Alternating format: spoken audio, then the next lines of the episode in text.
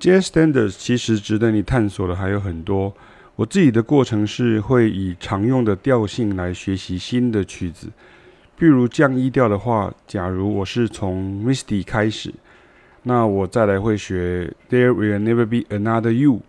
或者是像 Sandu，它是 Jazz 中的 Blues Form 啊。虽然它是一开始 E Flat Seven 开始，可是其实它的调性基本上还是降 E 调哈，因为它后面会有 Two Five One 啊，或是呃 One Six Two Five One 等等。那像 On Green Dolphin Street 啊，这也是哈。虽然很多人都是从 C 调开始学习，因为 Real Book 上面是 C 调，那也有很多人用 C 调来演奏啊，知名的版本。但是对于萨克斯风来讲，或者是像钢琴手或者像吉他手来讲的话，降 E 调的 On Gwyndolvyn Street 也是非常常演奏的，所以它也是一个标准的一个做法。那像是 Basis Blues John Coltrane 的，它是 Blues 的变化型哈，那它就这个曲子很明显的有，呃，旋律上面有用到七音哈，就是它的降七音的部分，所以它也是我在教学生的时候常常会用到的曲子。那或者像是 It Could Happen to You 啊，啊、或是像呃 It Could Happen to You 很多版本啊，像是这个呃呃 Miles Davis，然后。Chet Baker 他用 G 调哈，可是其实都都都可以学习哈，就是降 E 调。我们现在今天锁定在降 E 调。那 Tenderly 也是 In Your Own Sweet Way 哈，这我听过，像是 Miles Davis 啊，就是演演奏，或者像 Dave Brubeck，But Not For Me 哈，也是降 E 调哈，就是这有有人是用降 E 调，有人是用 F 调哈。那是像 Miles Davis 的话，他也有演奏过。那盖希文的 They Can't Take That Away From Me，这个也是降 E 调。那 Like Someone In Love，这是一首很有名的爵士乐的 Standard，Bill Evans 啊，啊，他们都有演奏过，好像 Kenny Burrell 或是很多很多的爵士乐手。All Few，这也是 Bill Evans 的经常演奏的曲子，当然也是 Miles Davis 啊。你会发现，其实这些爵士乐的尝试其实是。来自于说说你要去做这个延伸的聆听，然后慢慢的像我们这样的老师会告诉你很多比较是技术性的部分呢，比如像这个降 E 调，那或者是像 Benny Golson 他为了纪念 Clifford Brown 所写的 I Remember Clifford，好，这都是降 E 调啊。那前面其实是从 C 小调开始，然后后面就呃转调转到了这个它的关系大调降 E 调。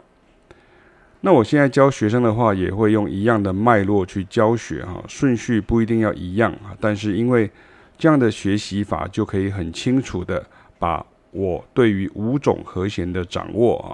啊，大家可以看一下文章中的连结，以及学生就可以习惯一个调性当中最常出现的第一个就是 two five one 啊。那第二个就是 turnaround，也就是像三六二五啊，或者是二五三六等等哈。那大概就是简写，因为这个六可能是二的五哈。那呃二五三六，其实这个三有可能是属和弦哈，它有可能是六的五哈。好像这样子。那第三个就是 secondary dominant chords 跟他们的 related two minor seven 或是 two minor seven flat five 啊，他们的关相关的这个呃二级。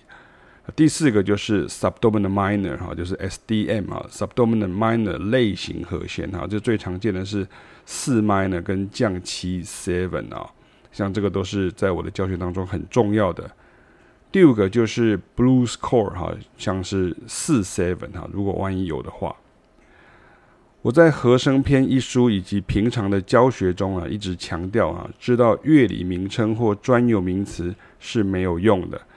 知道他们会在哪里啊？经常会出现的位置跟可能出现的段落最重要啊。而我刚刚讲的同一个调性 standard 会整循序学习，就会有这样的效果。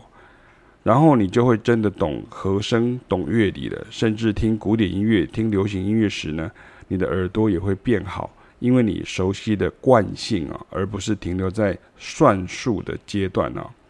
所以，即使你没有要成为爵士乐手，但爵士乐训练的重点就在我讲的这些方法与资料库当中啊。当然，你也要知道经典的专辑录音版本呢，就可以学到更多所以哦，不要在网络上啊乱找啊乱看，或是单纯只是想要聊天呐、啊。有几种说法，你也应该要敬而远之。好像以下我列出从 A 到 I 啊，这些都是不好的一种说法哈。比如说，像是有人会说啊，爵士乐就是自由发挥啦，最后大家都要创作啦，所以 standards 不需要知道那么多啊，这样很常听到吧？或者是第二种 B 哈，就是在台湾呢，不需要知道这么多 standard 啦，反正别人也不会啊，演出也用不到啊，练的是浪费时间啊，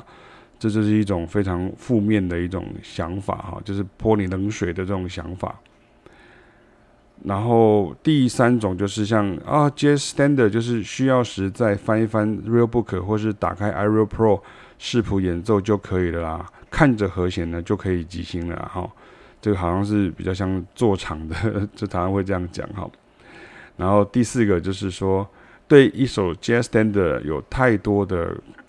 过度的这种重配和声啊，或是追求改编呐、啊，认为这样子才酷啊，才炫啊，或者要改成 Fusion 啊、拉丁之类的哈。就很多人对爵士乐的误会就是在这里，就是像诶之前 Adam m i l y 有一个什么七个不同的呃层次的这种爵士乐的这种。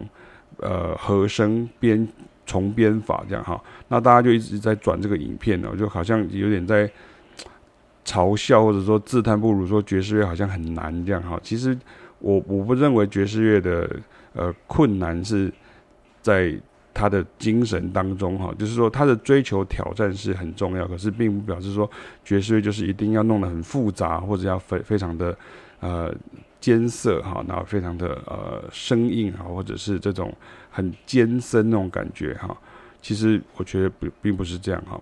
那第五个其实就是也是很多人的一个错误观念，就是每一个和弦就是一个对应音阶啊，就是所谓的 chord scale 这样。那一开始就要去练那种很难的音阶呢，或是很酷炫的手法，这样别人才会说我很厉害这样哈。这是不是很好？就是有点中二的那种想法哈。